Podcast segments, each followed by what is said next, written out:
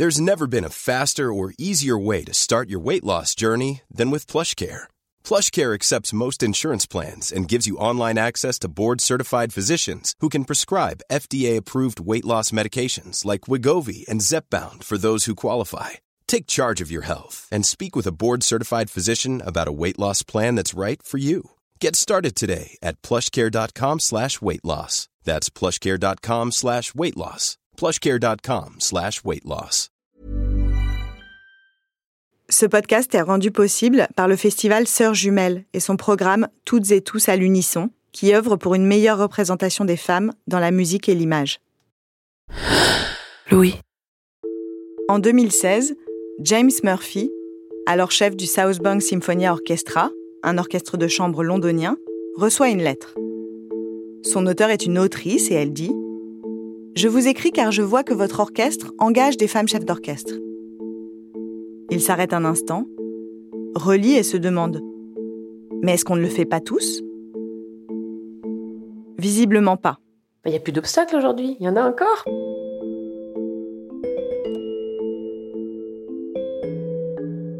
Dans cet épisode, on s'intéresse aux mécanismes qui empêchent les femmes chefs de se faire une place dans le milieu de la musique.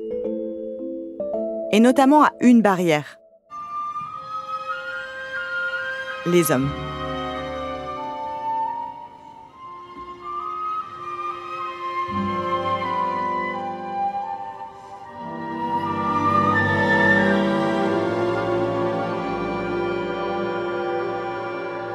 Je suis Marine Revol. Vous écoutez Le Bémol, épisode 3. Bienvenue au Boys Club.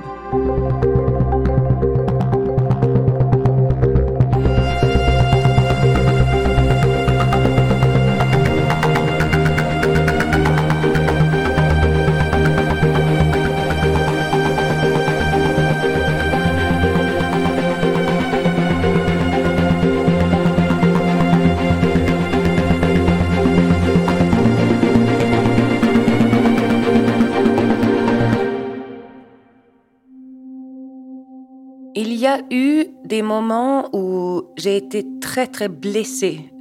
Donc même quand j'ai eu des belles opportunités, par exemple à un moment j'ai été euh, confrontée à un comportement absolument inacceptable qui m'a déstabilisée, des propos euh, verbaux euh, sexistes, mais également on m'a pris ma main sans me demander la permission, on a joué avec mes cheveux, Sophie Janin est chef d'orchestre et directrice musicale de la maîtrise de Radio France, mais elle a grandi et fait ses études en Suède. À ses débuts en France, elle a subi des comportements sexistes de la part des musiciens qu'elle a été amenée à diriger. J'ai vraiment été très très heurtée quand j'étais relativement jeune dans ma carrière et cette opportunité-là que je vivais euh, pendant ce moment, je n'ai pris aucun plaisir. Et ça, je le regrette beaucoup parce que cette personne a réussi à, m'enlever l'enthousiasme de faire de la musique sur le moment parce que tout ce que j'avais, c'était cette chose-là dans la tête et comment euh, m'en défaire, de comment trouver une solution, comment obtenir de la justice. Et après, je suis restée assez fragile, donc je suis pas non plus euh, allée, je pense, saisir toutes les opportunités qui se présentaient à moi parce que j'avais besoin de me reconstruire et de trouver des stratégies qui me protégeaient de ce genre de comportement aussi. Ce genre de comportement, c'est ça par exemple. Comment va ma petite chef préférée quand j'arrivais le matin? Euh, Quand il m'a pris la main, il a dit Oh, vous avez la main froide, vous avez un, vous avez un petit corps à réchauffer devant tout l'orchestre. Je trouve que il y a une chose qui s'est passée euh, dans les projets qui suivaient cet incident, c'est que j'ai pas vraiment osé engager autant avec l'orchestre. J'ai pas osé inviter autant le dialogue. J'ai pas osé autant sourire et à faire des blagues parce que moi j'aime bien quand même que ça reste voilà que, tout le monde on passe tous un bon moment, il faut se détendre, il faut pas être prétentieux. Et voilà, j'ai pas osé jouer avec le feu parce que j'avais peur que quelque part ça allait pouvoir euh, déborder ou que quelqu'un allait peut-être dire un propos qui allait me mettre hors de moi parce que J'étais très vite déstabilisée et on m'avait même reproché de l'administration et des autres musiciens m'ont reproché d'avoir été trop litigieuse juste parce que j'avais demandé un compte-rendu écrit, des excuses écrites, et je voulais que l'incident reste dans le dossier du musicien en question. J'ai bien expliqué que c'était pour protéger les femmes à l'avenir, et peut-être pas seulement des chefs, mais surtout des instrumentistes qui sont à l'essai à l'orchestre, qui osent peut-être moins lever la voix, euh, moins dire ce qui leur arrivait. Je voulais qu'il y ait une trace de tout ça. Et je me suis pas sentie euh, très épaulée. Et même, euh, j'ai dû attendre un certain temps avant d'être réinvitée à ce même orchestre. La chef Chloé Dufresne décrit elle aussi des attitudes sexistes. Comme Sophie Janin, elle a fait ses études dans un pays scandinave, en Finlande. Et ce n'est qu'à son retour en France, en 2018, qu'elle a pris conscience d'être une minorité dans sa profession. En tant que chef d'orchestre, on est placé à une position où tout le monde nous regarde.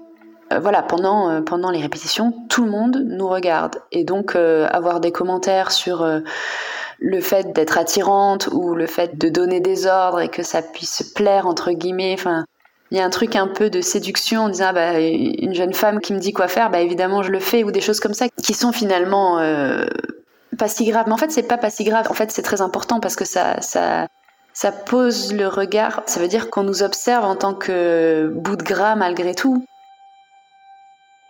Chloé Dufresne a eu la sensation d'être une distraction pour certains membres de l'orchestre. Parce qu'elle est une femme, qu'elle a un corps de femme et que donc, ce corps pourrait perturber la concentration de l'ensemble. C'est d'ailleurs un discours assumé par certains chefs. En 2013, le chef d'orchestre russe Vassili Petrenko a déclaré que l'orchestre réagissait mieux quand il a en face de lui un homme, et qu'une jolie femme sur le podium déconcentrerait les musiciens. Ces comportements, c'est aussi la manifestation d'une défiance des musiciens à être dirigés par une femme. C'est ce que raconte Marine Alsop quand elle se souvient de ses débuts en tant que chef de l'Orchestre symphonique de Baltimore. On est en 2007 et c'est la première femme américaine à se hisser à la tête d'un ensemble de premier plan.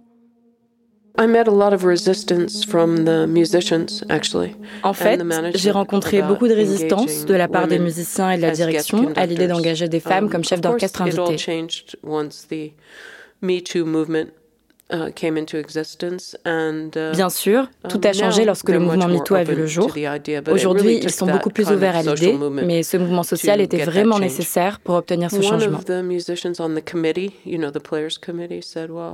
L'un des musiciens du comité des musiciens a dit Je vais devoir jouer avec des femmes pendant 13 semaines de la saison. J'ai répondu Est-ce si choquant? Neuf de ces semaines sont avec moi, donc on ne parle que de quatre autres femmes. Mais cette idée semblait alarmer ce musicien terriblement.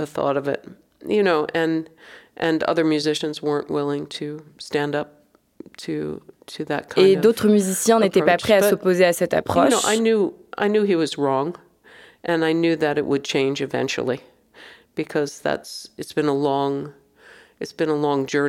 Mais je savais qu'il avait tort et que les choses finiraient par changer, car le chemin a été long et beaucoup de gens voudraient revenir en arrière, revenir au bon vieux temps.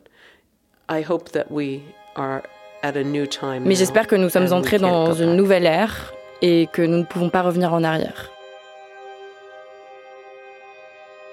Je me rappelle du premier orchestre, donc j'étais assez jeune que je devais diriger. Il y a un trompettiste qui s'est mis en arrêt maladie le matin de la répétition. Bon, déjà pour nous embêter, parce que c'est embêtant, hein, il faut trouver quelqu'un tout de suite derrière, mais parce qu'il voulait pas être dirigé par une femme chef d'orchestre. Le sexisme et la défiance des musiciens ont ralenti la carrière des chefs qui témoignent aujourd'hui. Et ce sont surtout les pionnières qui ont essuyé les plâtres. Une fois, ça m'est arrivé en coulisses après un concert de Kurt Mazur que sa secrétaire m'a présentée comme assistante. Et on, a pensé que j'étais sa secrétaire parce qu'il ne pouvait pas concevoir qu'une femme pouvait être assistante de Kurt Mazur. Assistante chef, bien sûr, pas assistante personnelle. Et ça, ça m'a beaucoup marqué parce que ça veut dire que donc, euh, dans la tête de ces gens, quand on disait sur une femme chef d'orchestre, c'était non-sens, ça n'existait pas. Déborah Waldman a été l'assistante du chef Kurt Mazur, une tronche pour la faire brève. Mais elle a mis un temps qui lui a semblé interminable à se faire proposer un poste permanent à la tête d'un orchestre. Peut-être parce qu'il était difficile pour les autres de penser qu'elle puisse être à sa place. C'est ce qu'elle m'a raconté au téléphone. ce qui était difficile, c'est d'avoir fini les périodes des études et donc finir l'assistanat avec Kurt Mazur à l'Orchestre national de France et en voyant tous mes collègues qui ont rapidement trouvé leur chemin, soit par de nombreux engagements, soit par des positions carrément. Et moi, j'ai pas trouvé mon, ma place, ni, ni dans un poste, ni dans un, vrai rythme très soutenu comme eux, des engagements. Malgré ça, j'ai continué à avoir des engagements pendant donc, 12 ans quand même. C'est énorme. Mais j'ai pas pu être, entre guillemets, casée. On ne voulait pas lui faire de place. Et c'est d'ailleurs un discours qui était assumé. En 2005, on l'a prévenu. Pour toi, la route sera deux fois plus longue. Alors en fait, d'abord, je me suis dit, ça va venir, donc bientôt, je, suis quelqu'un de très positif. Et ça a vraiment été très décourageant au bout de dix ans. Parce que pendant dix ans, je disais, donc, c'est pas cette année, mais c'est l'année prochaine, c'est pas cette année, c'est l'année prochaine. Et au bout de dix ans, je me disais, il y a quand même un problème, peut-être. C'était ça la vraie galère, d'errer pendant 12 ans en disant, pourquoi j'arrive pas à être la même chose que mes collègues? Et puis, dès que j'étais nommée à Avignon et que j'ai su que j'étais la première femme à la tête d'un orchestre national français, ça m'a un peu réveillée en disant, oh, peut-être c'était à cause de ça. Déborah Waldman n'a pas erré 12 ans sans travailler. Elle a quand même été appelée sur des engagements ponctuels. Mais outre le fait d'avoir un poste permanent, une marque de prestige pour les chefs, c'est aussi le type de musique qu'on dirige qui compte. En l'occurrence, ce qui est considéré comme le plus prestigieux, c'est de diriger des œuvres symphoniques. Les orchestres symphoniques sont ceux qui comptent le plus de musiciens. Ils jouent régulièrement des œuvres intemporelles, appréciées depuis des siècles, et sont souvent associés à des institutions culturelles d'envergure. Or, ce n'est pas là que sont les femmes. Selon les chiffres de l'Association française des orchestres, 4% des œuvres symphoniques sont dirigées par des femmes. Alors que quand on regarde du côté des spectacles jeunes publics, tout d'un coup, il y a 17% de femmes. C'est toujours peu, mais c'est 4 fois plus. Elles sont également plus représentées à la tête d'ensembles de musique de chambre, de musique baroque ou contemporaine, bref, les plus petits orchestres. Et puis, on va leur faire diriger de la musique qui, pour une raison ou pour une autre, est considérée comme plus féminine. Yacinthe Ravet, sociologue. C'est aussi, alors on dirait en termes euh, sociologiques ou bourdieusiens, une espèce de rapport d'homologie en fait entre un certain type de répertoire un peu dominé, donc on leur laisse de la place dans un type de répertoire où on va leur demander aussi de diriger des œuvres des compositrices, comme si elles étaient naturellement plus aptes à diriger ces œuvres-là. Donc voilà, mais c'est pas le cœur des programmes symphoniques et, euh, on le voit bien. Simone Jung, qui avec euh, l'opéra de Hambourg a déployé euh, une activité très conséquente, mais à un moment donné, elle a dû batailler pour pouvoir enregistrer les symphonies de Malheur, l'intégrale des symphonies de Malheur, parce qu'on, voilà, ok, enregistrer du Mozart, ça va, les symphonies de Mozart, mais Malheur quand même. Rappelez-vous, Malheur, musique douloureuse, morbide, qui requiert beaucoup de musiciens, égale musique de bonhomme. À mesure que les chefs me racontent leur parcours et leurs difficultés à accéder à des postes prestigieux, je me pose cette question. Si les chefs sont tout en haut de la pyramide de l'orchestre, qui décide qui devient chef? Quel répertoire on va leur attribuer? Quelle place on va leur laisser? Eh bien, il y a plusieurs façons d'être nommé à la tête d'un ensemble. Et c'est un processus de sélection très similaire à n'importe quel poste de pouvoir dans le monde du travail. Soit on y a déjà été chef invité, on connaît la maison et on finit par être nommé chef permanent. Soit l'institution, par exemple la Philharmonie de Paris, propose une nomination qui sera ensuite étudiée par un comité de sélection. Autre cas de figure, à l'Orchestre Philharmonique de Berlin par exemple, ce sont les musiciens qui élisent leur chef. Mais le problème, c'est que les institutions musicales sont la plupart du temps dirigées par des hommes. C'est le cas par exemple de l'Opéra de Paris, de la Philharmonie de Paris et de l'Opéra comique. Complètement un boys club, le monde de la musique et, et qui dirige aujourd'hui la musique classique en France ou même partout c'est des hommes de pouvoir, c'est des hommes qui passent d'une institution à l'autre et qui ont un peu leur garde rapprochée. Et, on le voit avec les nominations, c'est un fiasco en France. C'est-à-dire qu'on attend vraiment des nominations de femmes compétentes euh, et qui sont compétentes à la tête d'institutions et que ça ne vient pas.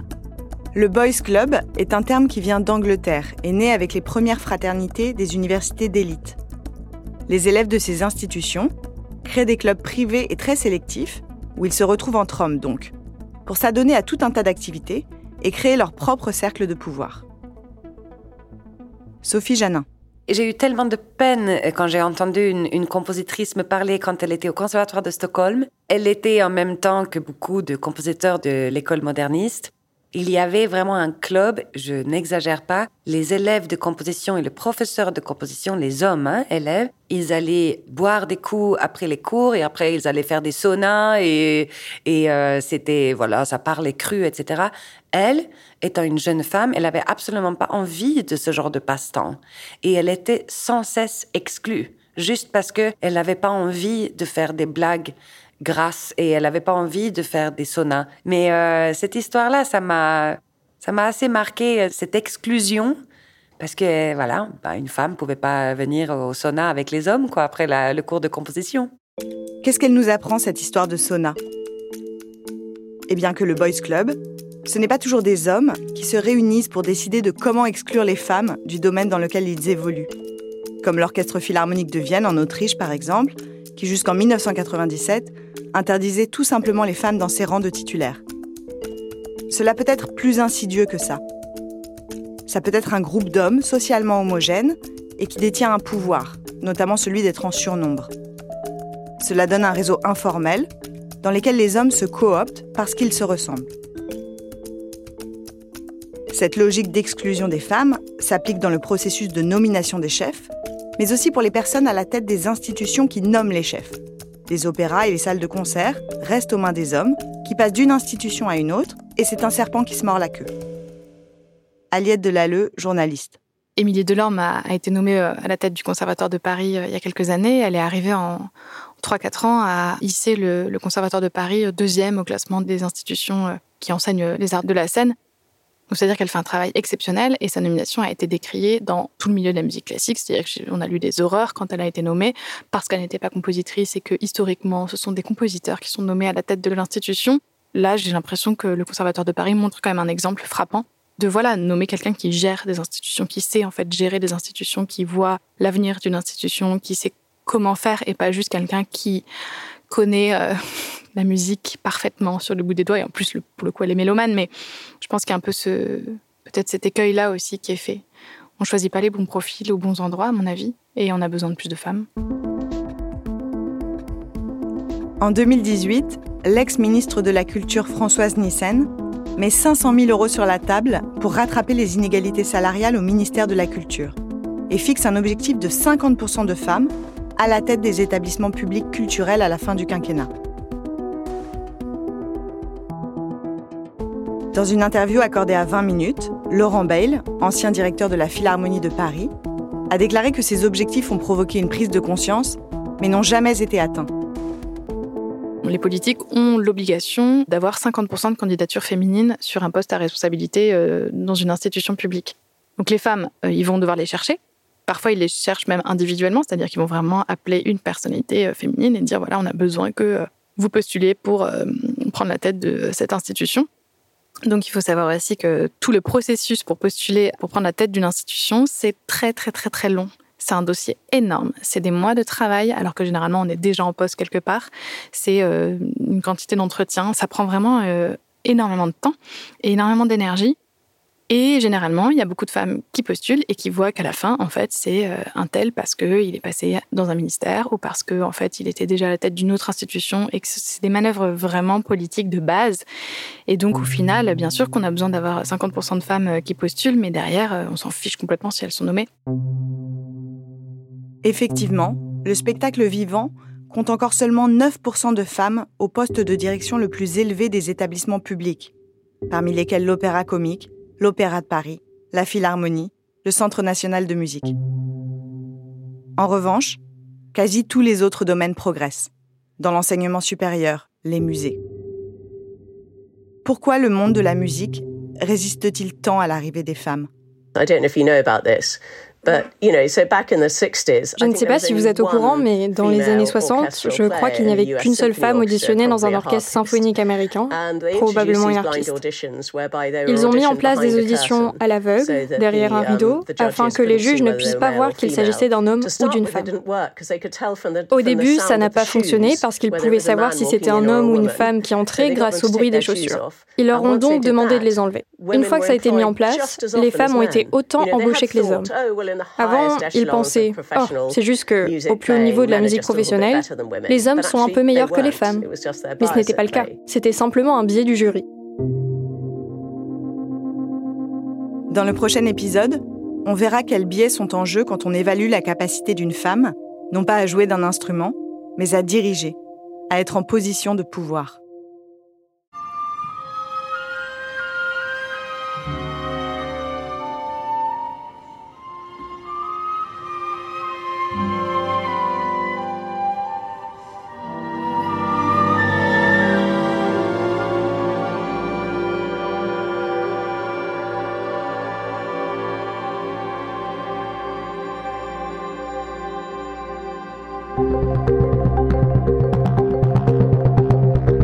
Je suis Marine Revol et vous venez d'écouter Le Bémol, un podcast de la série Injustice produite par Louis Média. C'était le troisième épisode. Bienvenue au Boys Club. Il a été réalisé par Clémence Rolia. La musique a été composée par Clémentine Charuel. Pour écouter les prochains épisodes, abonnez-vous à Injustice sur votre application de podcast préférée. À très vite.